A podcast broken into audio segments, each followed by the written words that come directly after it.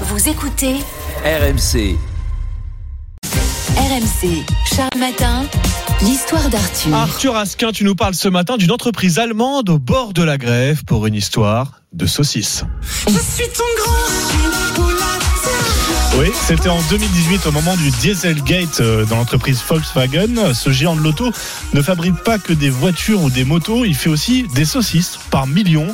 Ce sont des sortes de knackis estampillés Volkswagen Original Tile, pièce d'origine Volkswagen en français. Alors elles sont aussi servies dans toutes les cantines du groupe sous forme de currywurst, des morceaux de saucisses tranchés recouverts d'une sauce qui mêle le ketchup au curry. Mmh, pas mal. Ouais, c'est une recette berlinoise, moi j'adore.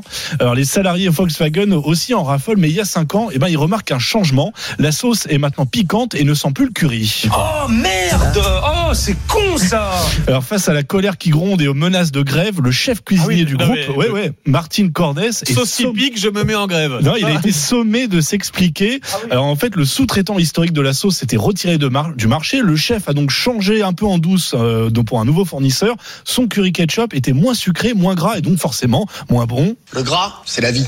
Et à l'époque, le patron des cuisines, eh ben, il a promis de retravailler la recette pour calmer la grogne euh, qui montait dans le, au sein des effectifs. M'étonne, moi, tu me changes la sauce de la saucisse, moi aussi je peux me mettre en. Euh, Surtout que c'est délicieux. Oh, Allez, 5h56, Allez. sans transition, passons à l'info bonus d'Anaïs. Euh, Anaïs, tu voulais nous signaler une exposition sur les travaux de restauration de la cathédrale Notre-Dame de Paris. Oui, maison du chantier va ouvrir aujourd'hui juste à côté de la cathédrale pour expliquer bah, comment se déroulent les travaux de restauration depuis l'incendie survenu en 2019. Exposition euh, qui s'appellera Notre-Dame de Paris au cœur du chantier, gratuite et sans réservation. Donc si vous êtes intéressé, vous pouvez y aller. L'objectif c'est aussi Bah, de faire découvrir aujourd'hui, c'est- Ouais, enfin, voilà. Ça dépend des transports. Oui, mais- oui, voilà. L'objectif, c'est aussi de découvrir des métiers, hein, des travaux qui ne sont pas finis. La réouverture, c'est pour décembre 2024. Et ben voilà, l'expo. Vous pouvez, on pourrait la visiter dès que ça roulera plus facilement, Oui, évidemment.